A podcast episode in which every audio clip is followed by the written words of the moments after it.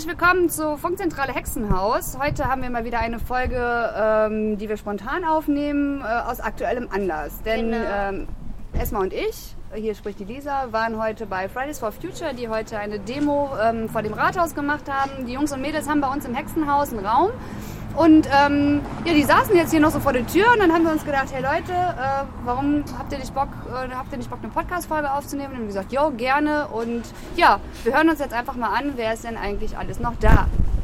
Hi, ich bin Dario. Ich bin der äh, Delegierte von der Ostgruppe Dienstlagen. Das heißt, ich äh, versuche immer so ein bisschen Informationen, die es auf Bundesebene, äh, also in, über ganz Deutschland verteilt von Fridays for Future gibt, äh, in die Ostgruppe Dienstlagen weiterzuleiten.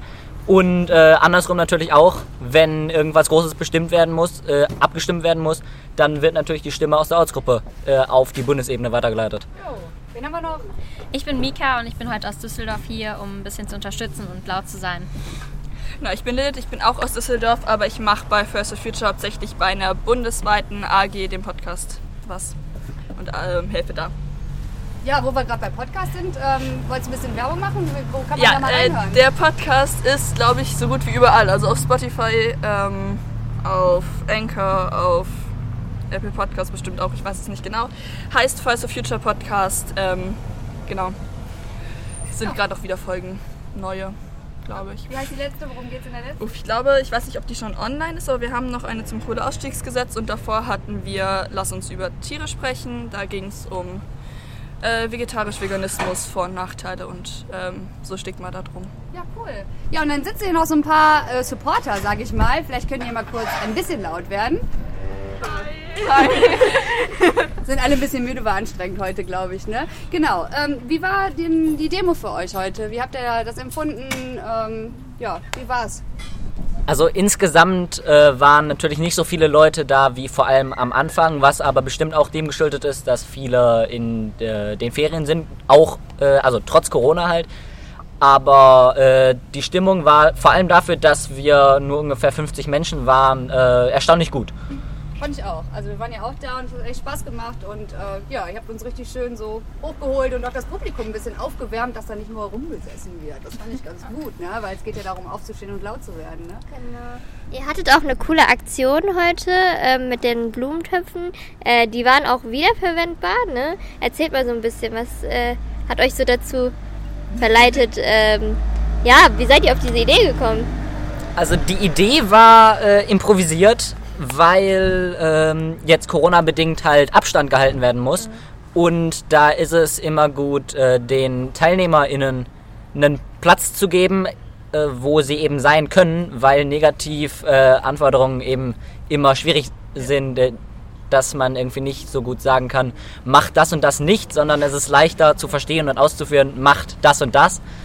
Ähm, und deshalb haben wir uns dazu entschieden, eben nicht äh, mit Kreide auf dem Boden zu malen oder äh, irgendwie mit ganz viel Müll, zum Beispiel Flatterband, diesem äh, rot-weißen Absperrband ähm, Linien zu ziehen, sondern wir haben ähm, Blumenerde, torffreie Bio-Blumenerde genommen und ähm, im Gartencenter zum Beispiel ähm, alte äh, oder schon benutzte Plastik-Blumentöpfe äh, genommen, die eigentlich benutzt werden, um Sprösslinge hochzuziehen und die nach einer Verwendung meistens weggeschmissen werden. Und deshalb haben wir mit selbst geernteten äh, Blumensamen eben dann die noch angereichert, sodass jede und jeder jetzt zu Hause ein paar schöne Blumen haben kann. Ja, und ihr brauchtet nicht viel aufräumen wahrscheinlich. Ne? Richtig. Weil ihr was mitgenommen habt. Ja. Richtig.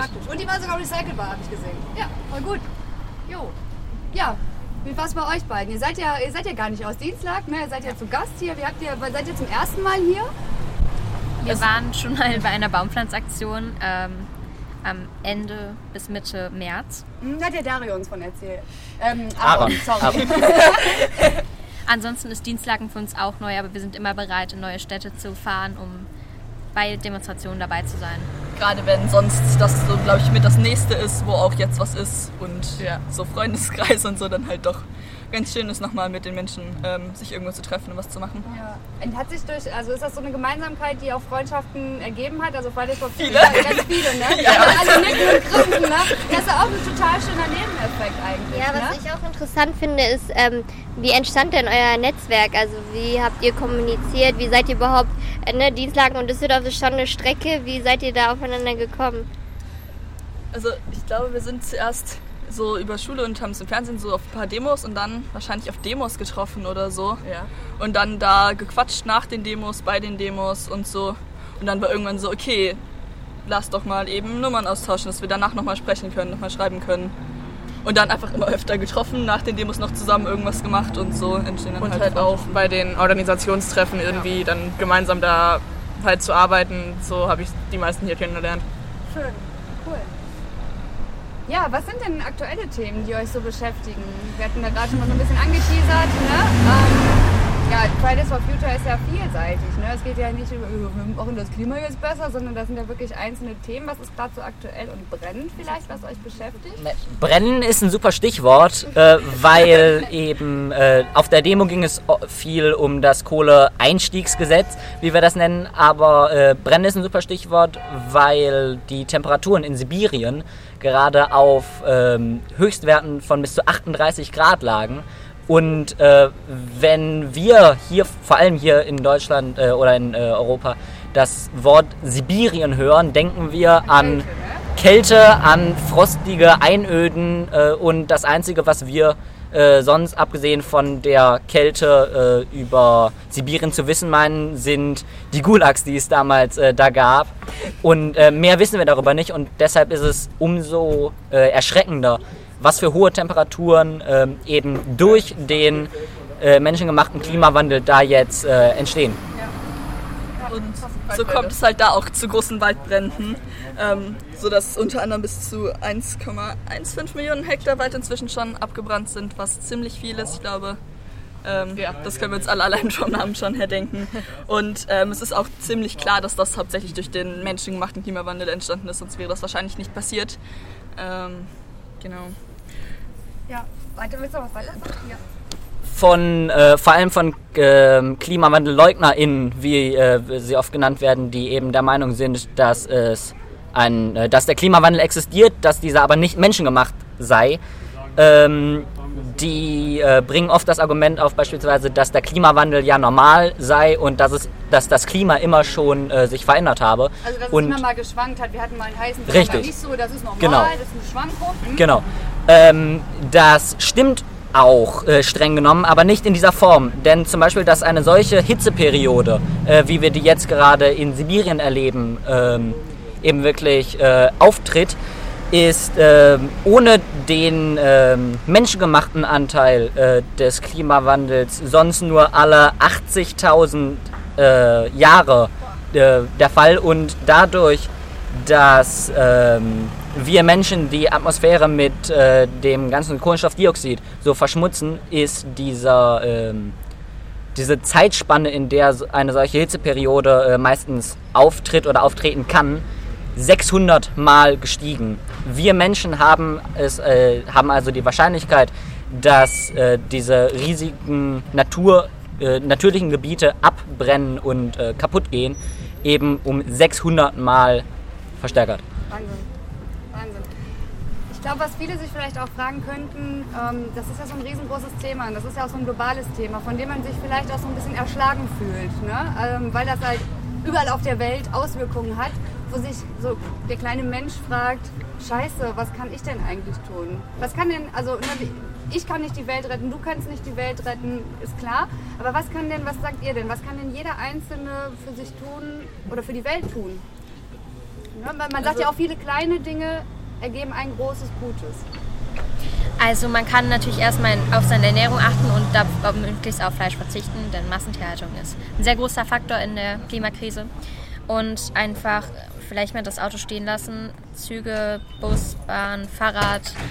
Alles ist möglich, wenn man die Zeit, sich die Zeit dafür nimmt. Ich meine, wenn man morgens für um fünf mit dem Auto zum Arbeit fahren muss, ist das natürlich nicht optimal, aber man kann immer irgendwo sein eigenes Leben optimieren und an sich selbst arbeiten. Und dann geht natürlich auch sowas wie, ähm, dass das bei den anderen Menschen klar machen, dass das wir durch die Demos machen, dass bei den Menschen das klar ist, dass es existiert. Und es sind wirklich kleine Sachen, mit denen wir alle anfangen können, so wie gerade schon gesagt, mal das Auto stehen lassen. Oder auch, es muss ja auch nicht auf Fleisch verzichten sein, es reicht ja einfach nur ein bisschen weniger davon zu essen. Ähm, oder generell halt einfach so ein bisschen ähm, darauf zu achten, was so passiert. Ich glaube, das verstehen vielleicht einige auch nicht. Warum denn auf Fleisch verzichten? Was hat denn Fleisch mit dem Klima zu tun? Ich meine, ich weiß das, aber ich glaube, ich frage das vielleicht mal Ja. stellvertretend für Hörerinnen und Hörer. Äh, die Fleischproduktion, ähm, die äh, wir verwenden, vor allem hier in Europa, äh, ist ganz anders als das Fleisch, das unsere Urahnen äh, damals noch selber gejagt haben, weil äh, damals die Regel war, was du selbst gejagt hast, kannst du auch essen.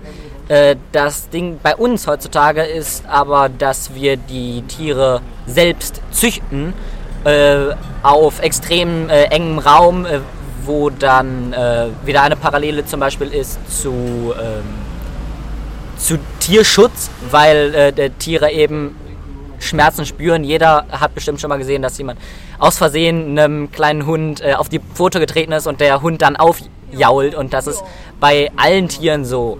Äh, eben auch bei Kühen, die beispielsweise zur Schlachtbank geführt werden oder sonst was.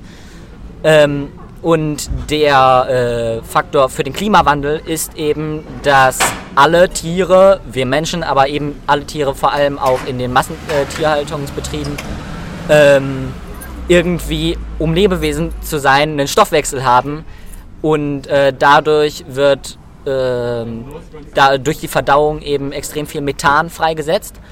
Und ähm, dieses Methan ist eben ein äh, extremes Treibhausgas. Also das ist, die Tiere furzen dann zu viel, weil wir zu viele furzende Tiere haben. Das ist eigentlich Das ist, ne? das ist äh, der, ein Hauptfaktor davon, genau. Ein anderer Punkt ist auch noch, dass für die Futtermittel viele, ähm, um das anzubauen, viele Redenwälder abgeholzt werden und viele sagen immer so, ja, Veganer mit dem ganzen Soja sind dafür verantwortlich, dass Redenwälder abgeholzt werden.